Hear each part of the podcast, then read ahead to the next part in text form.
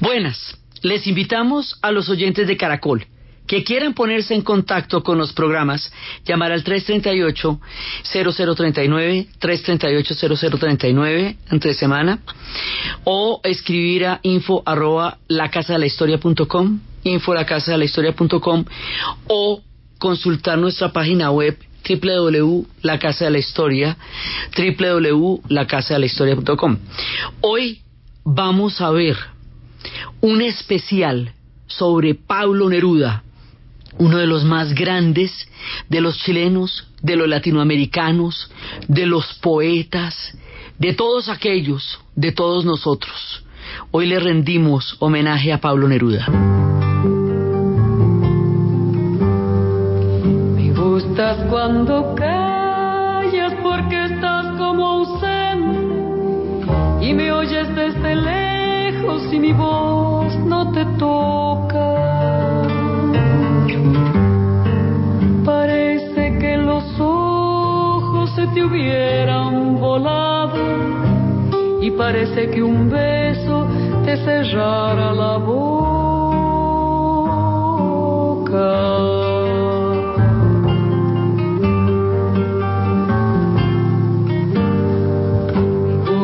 Cuando callas como quejándote mariposa en arrullo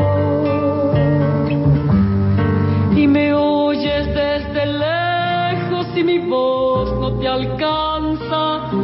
Déjame que me calle con el silencio tuyo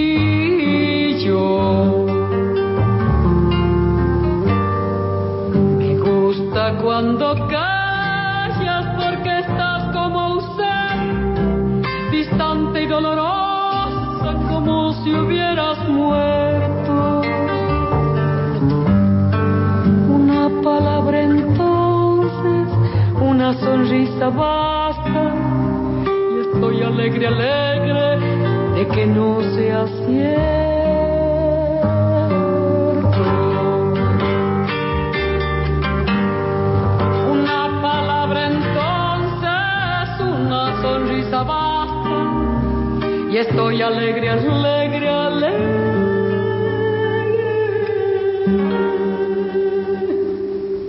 de que no sea cierto.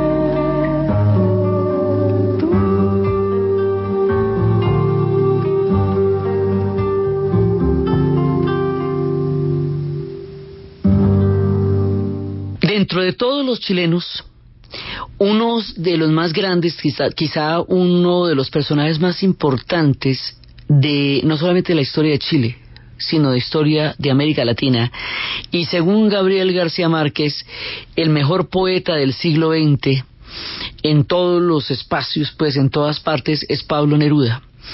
Ricardo Neftalí Reyes Vaso Alto, nacido en Parral, en Chile, en 1904.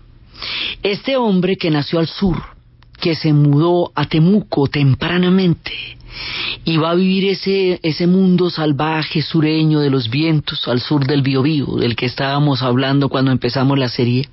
Ese hombre nos merece un capítulo especial porque su grandeza nos ilumina a todos.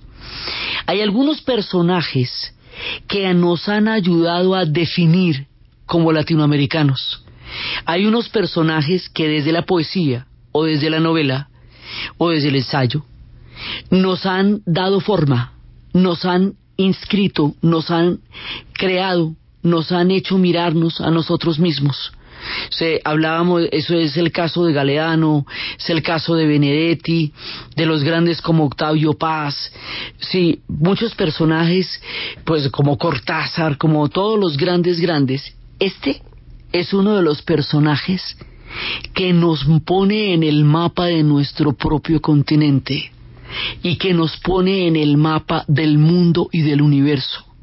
Es chileno, es latinoamericano, es universal, es fraterno, es hermano de todos los hombres y todos los hombres fueron sus hermanos. Este hombre fue viajero, diplomático, poeta, eh, fue un hombre comprometido profundamente con la ideología de su tiempo, con el tiempo en el que vivió. Conoció muchísimas partes del planeta. Su obra ha sido traducida al urdu, ha sido traducida al hindi, ha sido traducida, bueno, al árabe checo, polaco, búlgaro, al ruso en muchas ediciones. O sea, es uno de los poetas más traducidos en el mundo, uno de los hombres más conocidos en el mundo. Viajó, viajó, viajó por todas partes impenitentemente. Fue cónsul en Birmania, fue cónsul en Singapur, fue cónsul en el sudeste asiático. Fue un personaje al que la vida le dio la oportunidad de conocer la tierra entera y se hizo hermano de todos los hombres. Vivió los momentos históricos cruciales del siglo XX y de su patria. La narración de él es la narración de un mundo, de una historia, de una época, de un continente. Es la narración del siglo XX contada en los pasos y en los versos de Neruda. Él está fuera de serie. Estamos hablando aquí de un personaje grande entre los grandes. Entonces, por supuesto, en un solo programa, pues no vamos a poder agotar la inmensidad de Neruda, pero es lo que tenemos ya terminando nuestras historias chilenas con la literatura trabajando desde la literatura. Ya en el próximo vamos a ver más grandes chilenos como Gabriel Amistad, como Vicente Huidobro, porque lo que tienen los chilenos es grandes, grandes escritores, pero este la sacó del estadio. Entonces, vamos a contar algunas estampas, algunas anécdotas, unos, unos pasos por la vida de Neruda, porque la vida de Neruda es inmensa riquísima, maravillosa. Entonces vamos a contar casi que pedazos, un poco de, de, la inmensidad que significa meterse uno con las palabras mayores, de intentar hablar aquí de Pablo Neruda. Entonces él nace en Temuco, él nace en Parral, pero va a vivir en Temuco.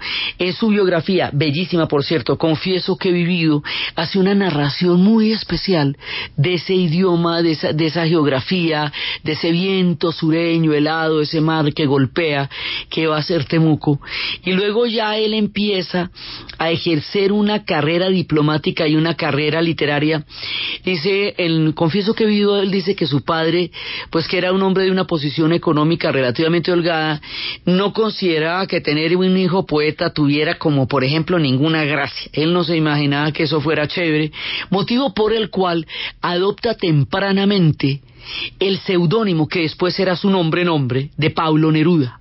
Entonces Ricardo Neftalí Reyes Baso Alto se nos va a llamar Pablo Neruda. Dicen que fue por el poeta checo, Jan Neruda, de quien tomó su nombre. Hay otro de un personaje de Sherlock Holmes, pero es más, más cercano a Jan Neruda, porque además él siempre estuvo de una u otra manera cercano a Checoslovaquia, una de las patrias que lo van a habitar a él.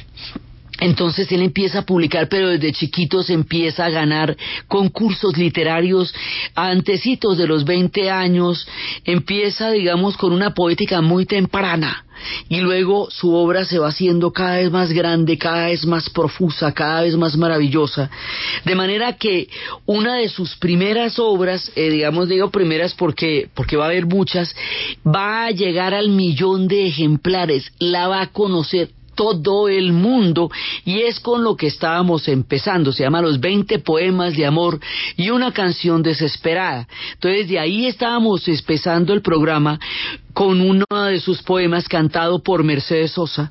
Ahora lo vamos a escuchar en la voz del poeta, uno de sus poemas, de los 20 poemas de amor y una canción desesperada. Puedo escribir los versos más tristes esta noche Escribir, por ejemplo, la noche está estrellada y tiritan azules los astros a lo lejos. El viento de la noche gira en el cielo y canta. Puedo escribir los versos más tristes esta noche. Yo la quise y a veces ella también me quiso. En las noches como esta la tuve entre mis brazos. La besé tantas veces bajo el cielo infinito. Ella me quiso. A veces yo también la quería. Son de los más icónicos, el poema 20 y este con el que empezábamos, Me gusta cuando callas porque estás como ausente, son, digamos, eh, sellos absolutos en la poesía de Pablo Neruda. Entonces, como él fueron tantos hombres a la vez, les digo, fue diplomático, fue poeta, fue muchísimas, fue un hombre universal, fue un hombre que conectó mundos, que conoció el universo, fue latinoamericano, fue chileno. Entonces, eh, vamos tomando, él es un hombre caleidoscópico, porque muchas perspectivas del universo lo habitaron. Entonces vamos a tomar momentos de su vida. En la primera parte él va a ser cónsul en el sudeste asiático, rápidamente empieza su carrera. Y en 1924 es la primera edición de 20 poemas de amor y una canción desesperada en Editorial Nacimiento. Él ha venido escribiendo mucho tiempo antes. Hay una gran cantidad de tiempo de su juventud que él escribe pero todavía no publica. Y luego ya empieza a publicar. Y en el momento en que empieza a publicar ya empieza a ser un éxito, ya cuando empieza con la revista Caballo de Bastos y empieza toda, todo su mundo literario que es infinito, sí, Anillos y el hombre y su esperanza, Crepusculario, que es la primera residencia en la tierra. Entonces, por un lado es toda su profusa obra poética, pero por el otro lado es su obra de vida. Entonces la primera parte es esta cantidad de consulados que le tocan en Birmania, en Singapur, en todo el sudeste asiático, de las que hace unas descripciones en Confieso que he vivido maravillosas. Y después él va a ser nombrado cónsul en España. Y resulta que cuando él es nombrado cónsul en España en 1934, pasan dos años antes de que estalle la Guerra Civil Española. Pero ahí pasa una cosa. En el momento en que él es nombrado cónsul, él se va a conocer con los grandes, grandes, con la generación del 27. Y él va a ser amigo personal de otro de los absolutos inmortales, de Federico García Lorca. Vamos a escuchar más adelante, un poquito más adelante, la canción del jinete en, la versión de Paco Ibáñez. Él va a estar con Lorca él va a estar con Alberti, él va a estar con Alto Laguirre y él va a conocer a todos estos poetas.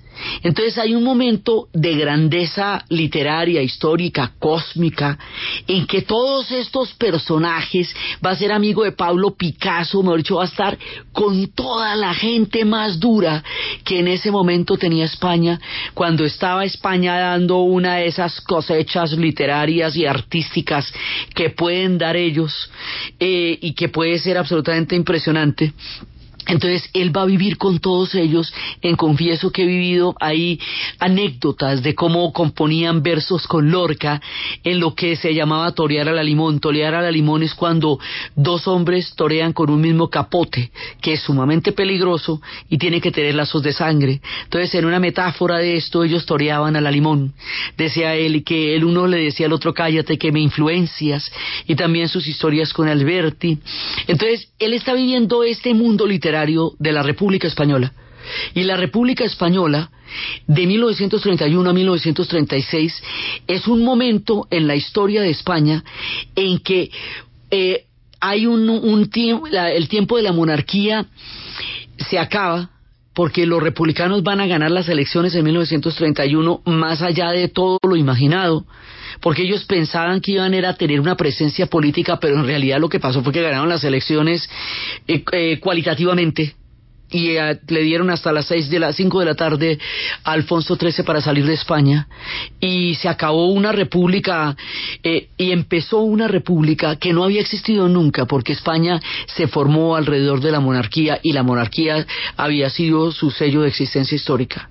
Entonces, esta república da nacimiento a la otra España lo que llaman la otra España, esa, esa España donde están los anarquistas, los socialistas, los republicanos, una cantidad de, de nuevas Españas que han salido asimilando las influencias de todo el mundo, que no pudieron llegar en la época después de la ruptura de Napoleón y después de la pérdida del imperio, después de toda la, el, el, la debacle de todo lo que fue anteriormente un imperio, otro era poderosísimo.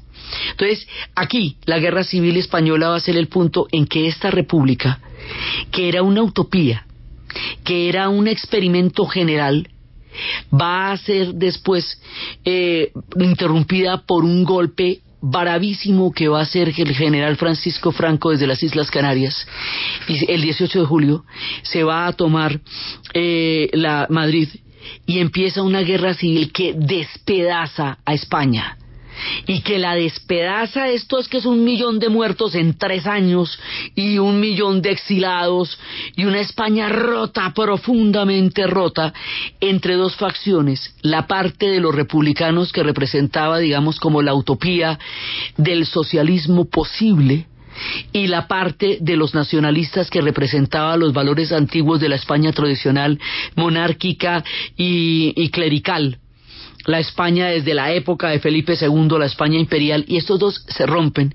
Y esta guerra va a ser usada como laboratorio para la Segunda Guerra Mundial, porque cuando unos y otros llamen a la Legión Cóndor y los otros a las brigadas internacionales, esto se va a internacionalizar. Esto va a ser un contexto muy bravo. Entonces, ahí, en ese punto, en ese instante, Neruda estaba de cónsul. Entonces a él le toca el tiempo anterior cuando conoce a los grandes poetas y le toca la irrupción de la guerra y el momento en que todo el mundo se radicaliza y se va para el frente de batalla y España se enfrenta contra sí misma en una guerra fratricida que la rompió absolutamente de 1936 a 1939. Si me quieres escribir, ya sabes mi paradero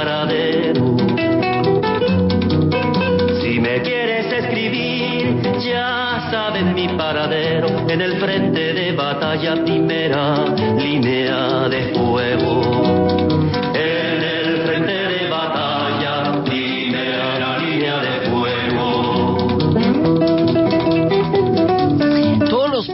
Todo el mundo se mete de, de milicianos en el frente de batalla. Y Miguel Hernández se convierte en un miliciano y va a pedir asilo político y se lo niegan y lo detienen y va a morir de hambre y de tuberculosis en la cárcel y es cuando va a escribir La nana de las cebollas.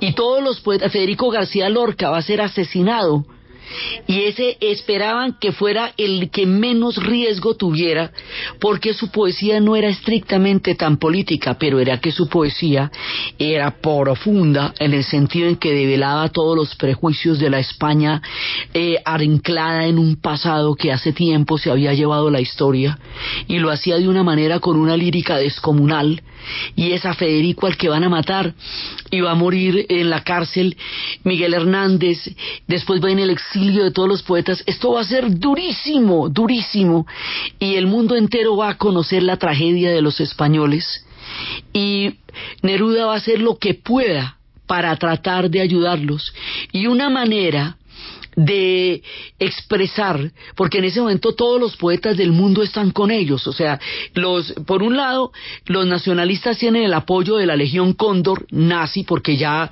está en el poder Hitler, y, y tiene el apoyo del fascismo italiano, y los republicanos no tienen el apoyo de un país sino de una gran cantidad de hombres que se van de voluntarios a pelear con ellos, que se conocen como las brigadas internacionales.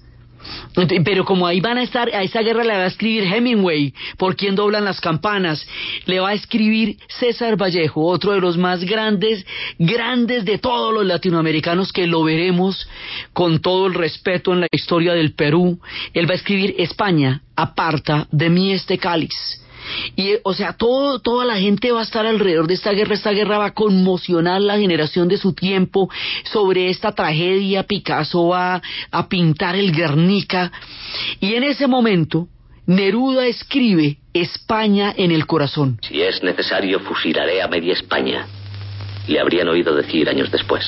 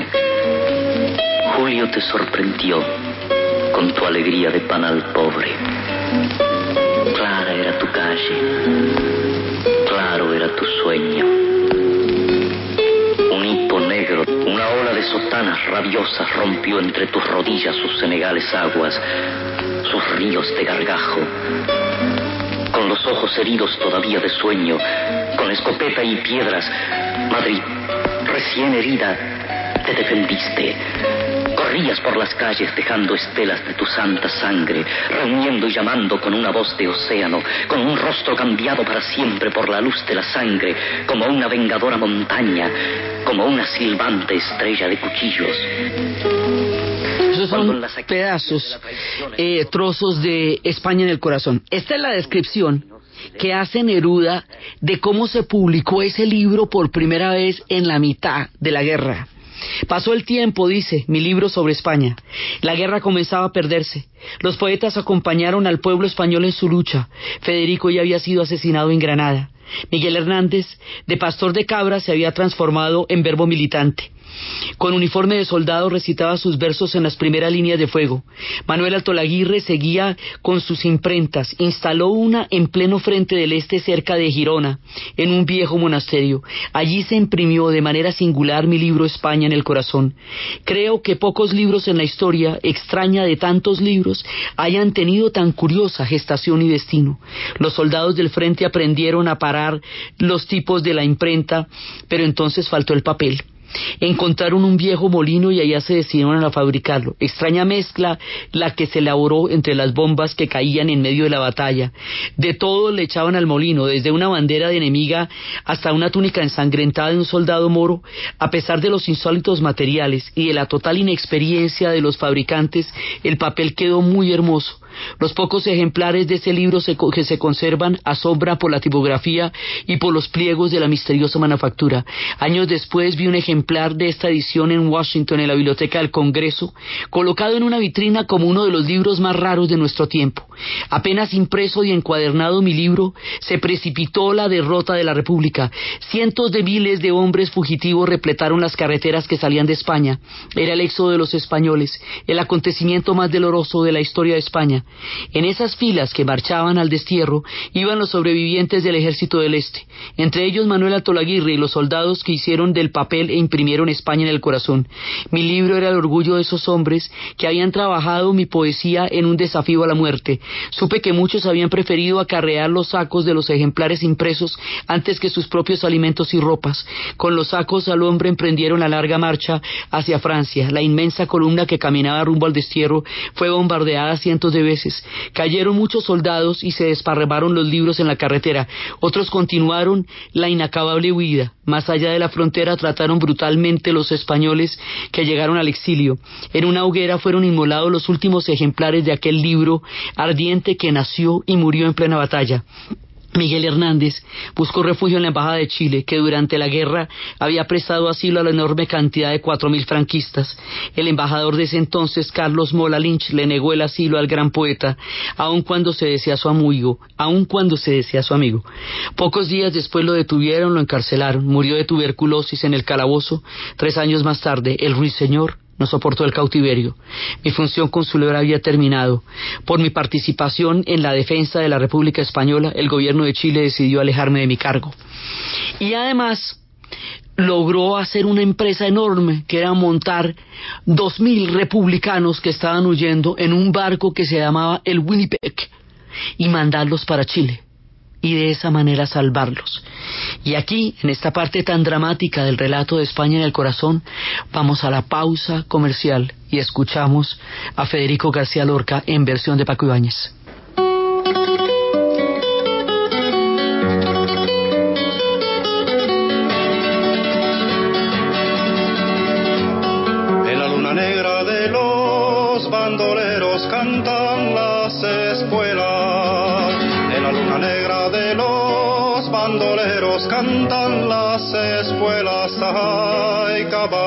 Donde llevas tu jinete muerto, donde llevas tu jinete muerto.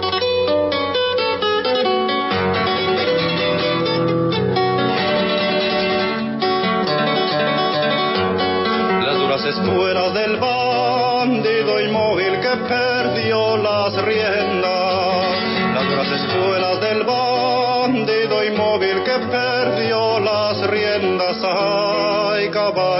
frío, qué perfume de flor de cuchillo, qué perfume de flor de cuchillo.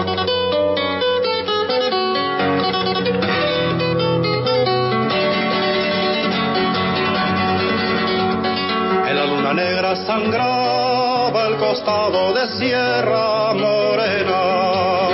En la luna negra sangraba el costado de Sierra Morena. Caballito negro, donde llevas tu jinete muerto, donde llevas tu jinete muerto.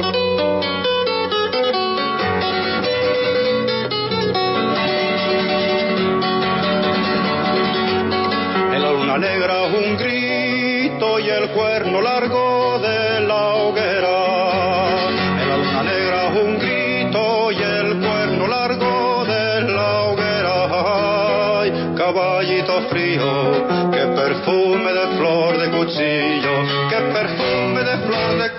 cuchillo. Apetifor, producto natural. Apetifor mejora tu apetito. Apetifor mejora el apetito en niños y adultos. Calidad Natural Freshly. En productos naturales la primera opción. En Caracol Radio. Son las 11 de la mañana y 37 minutos.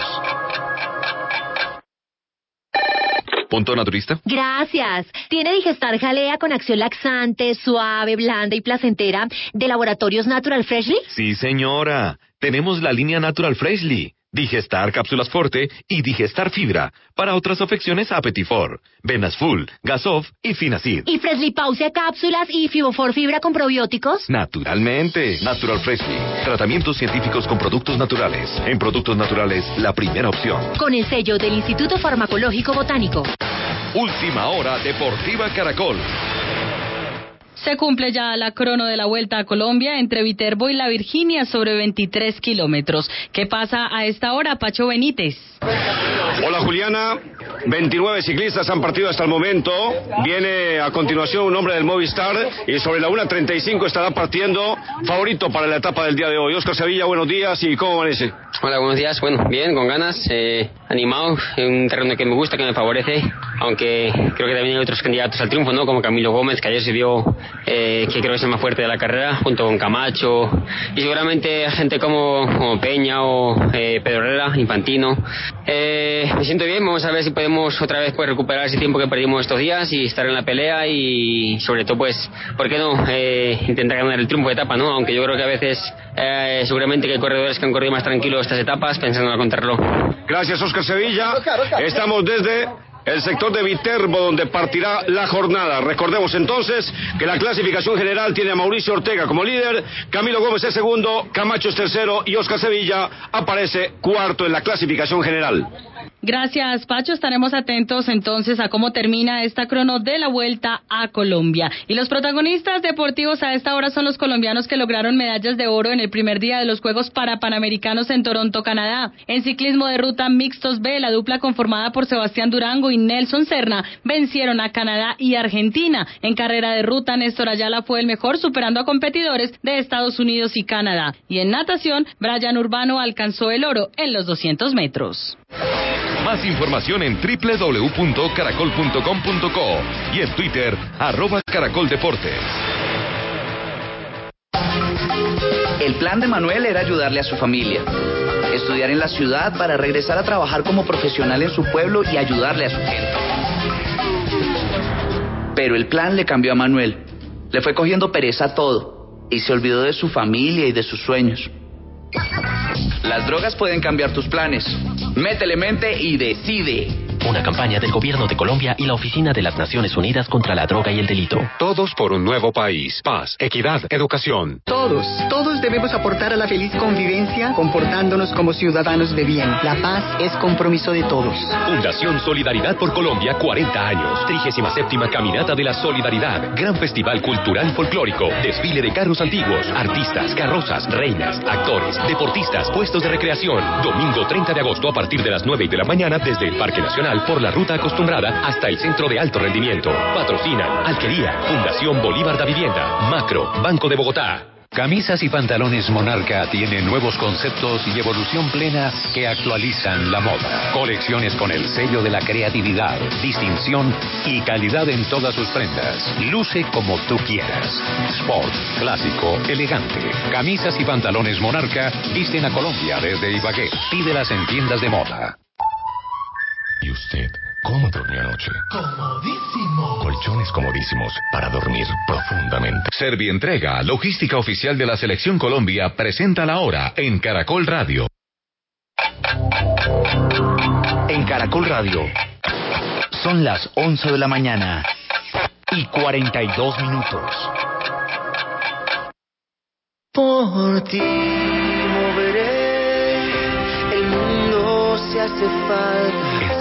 Movemos al mundo para que tus negocios se muevan como el viento. El mundo se mueve cuando entregamos vidas, sueños, amores, ilusiones y esperanzas. Servientrega, logística oficial de la Selección Colombia.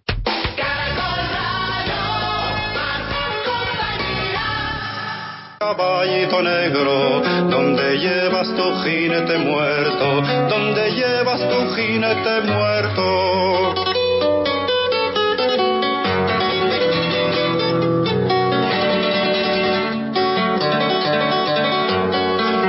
Espuelas del bandido inmóvil que perdió las riendas. Las duras del bandido inmóvil que perdió las riendas. Ay, caballito frío, qué perfume de flor de cuchillo, qué perfume de flor de cuchillo. Así, el mundo conoció la tragedia de los españoles en la guerra civil a través de sus poetas, de sus pintores, de sus músicos y de todos los poetas del mundo que replicaron la tragedia, hicieron tantas historias y tantos poemas a esta España desangrada que vivió uno de los episodios más brutales y aterrador que pueda vivir un pueblo, que es una guerra civil, una guerra fratricida. Pero era una época turbulenta.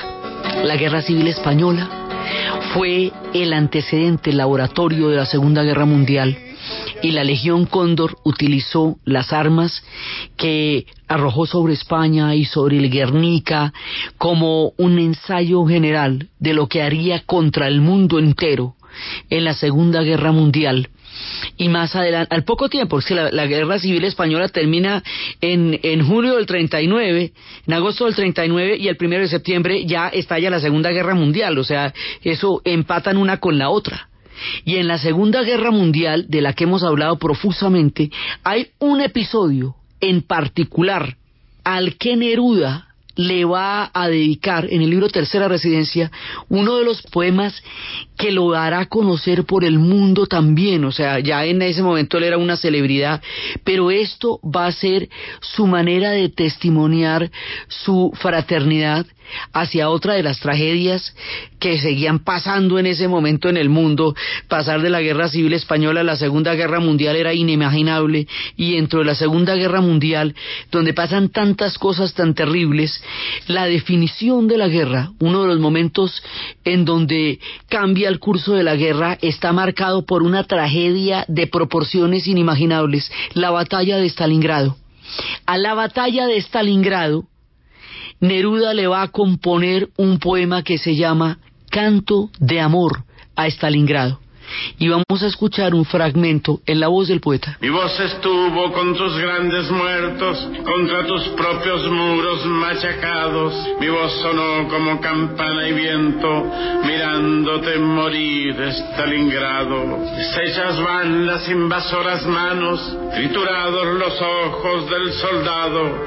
Están llenos de sangre los zapatos que pisaron tu puerta, Stalingrado acero azul de orgullo construido, pelo de planetas coronado, tu baluarte de panes divididos, tu frontera sombría Stalingrado, las condecoraciones que tus muertos han puesto sobre el pecho traspasado de la tierra y el estremecimiento de la muerte y la vida Stalingrado, la sal profunda que de nuevo traes al corazón del hombre acongojado con la rama de rojos capitanes salidos de tu sangre, Stalingrado. La esperanza que rompen los jardines como la flor del árbol esperado. Página grabada de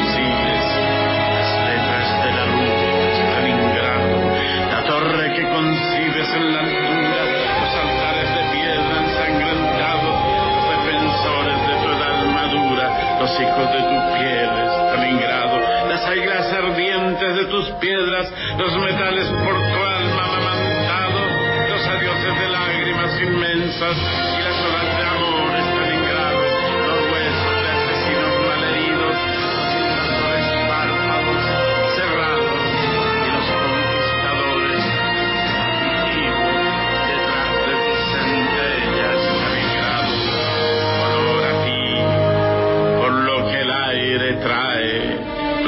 de cantar y lo cantado, honor para tus madres y tus hijos y tus nietos, Stalingrado, honor al combatiente de la bruma, honor al comisario y al soldado, honor al cielo detrás de tu luna, honor al sol de Stalingrado, guárdame un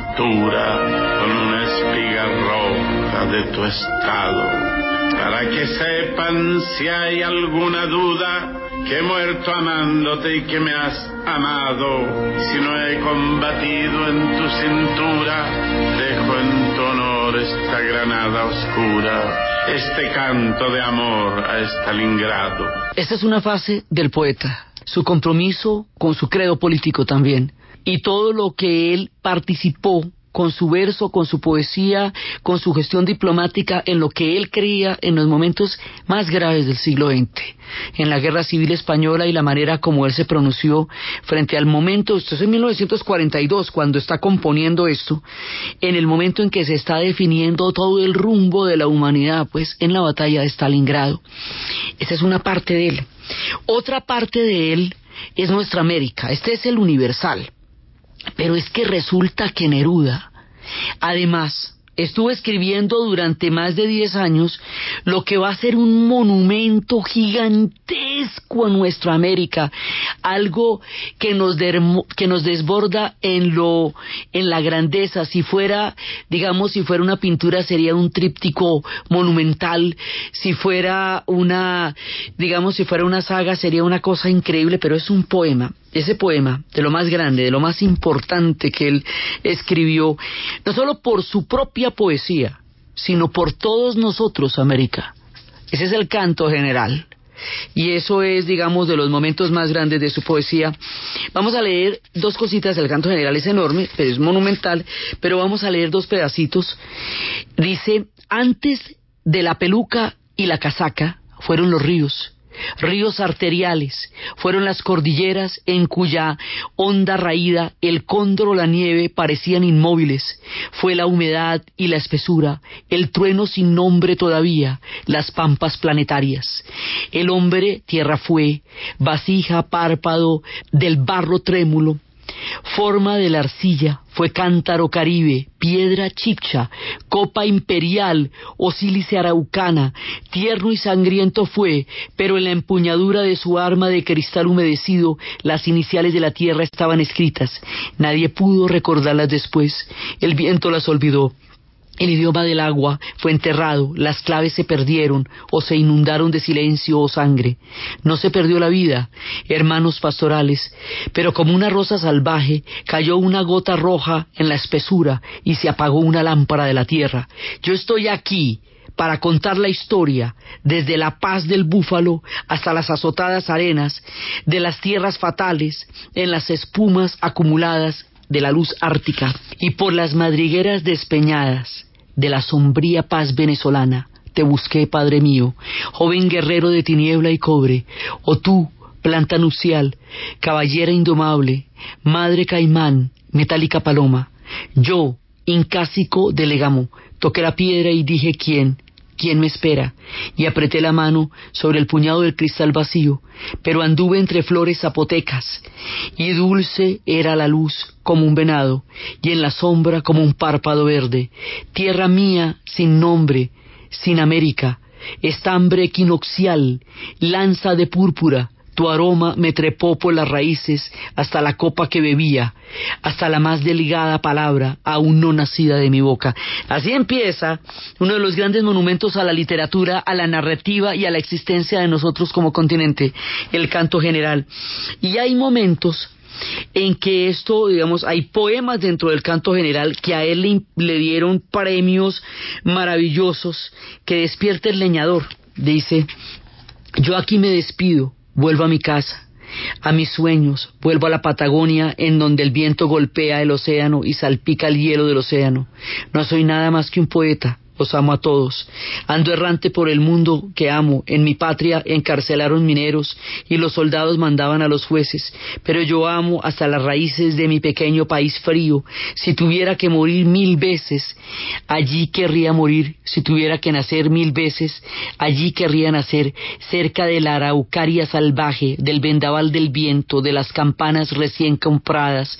Que nadie piense en mí, pensemos todos en la tierra, golpeados con amor en la mesa, no quiero que me vuelva la sangre a empapar el pan, los frijoles, la música. Quiero que venga conmigo el minero, la niña, el abogado y el marinero, el fabricante de muñecas.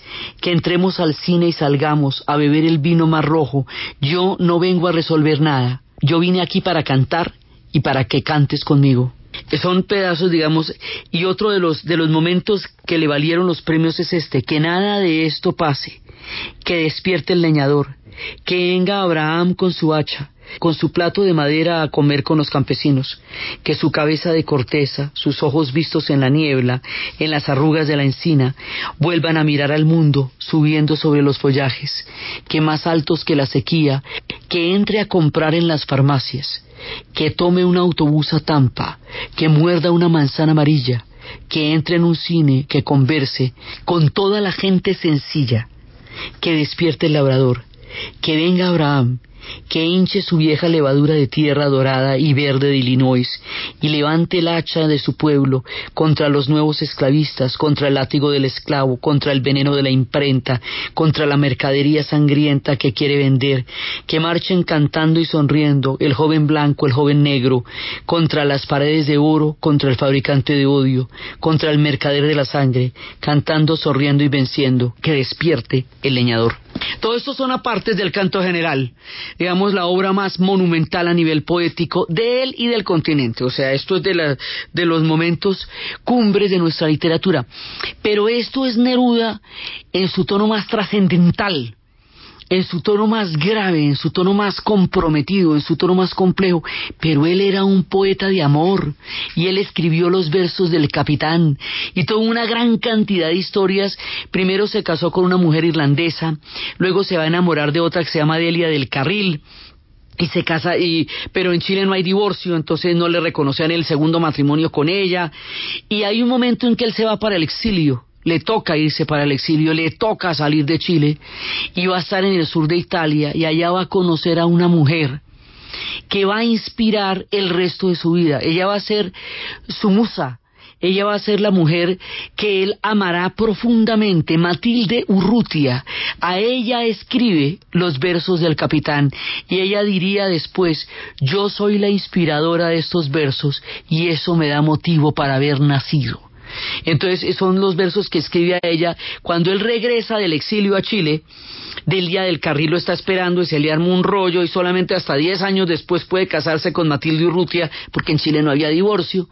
Pero en ese momento en el que él está en el exilio y se conoce en Italia con Matilde Urrutia y empiezan a vivir esa historia de amor que será la más sublime porque ella va a estar con él hasta el final.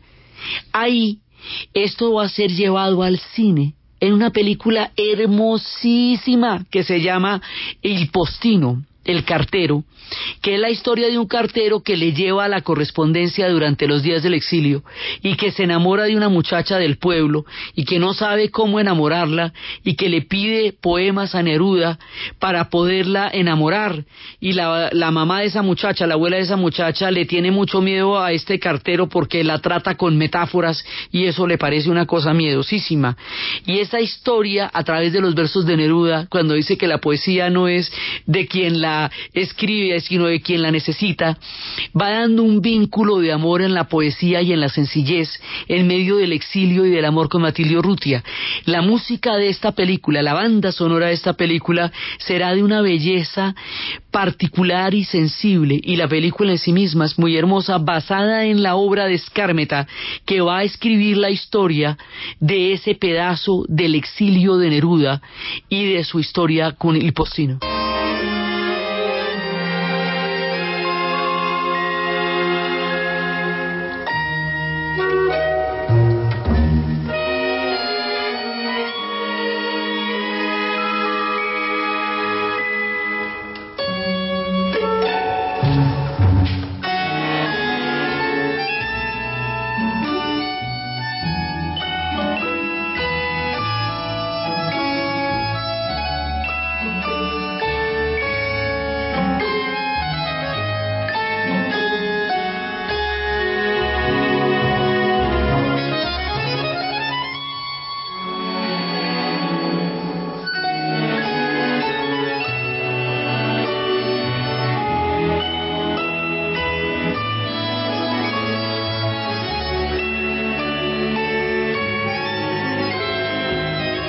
Neruda, el hombre romántico, y para romances, los versos del capitán. Es muy, muy bella.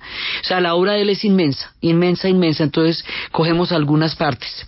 Pero también, él es un hombre irreverente. Y es un hombre capaz de descomplicarse y darnos raros poemas que nos describen formas en las que todos somos habitados por muchos yo.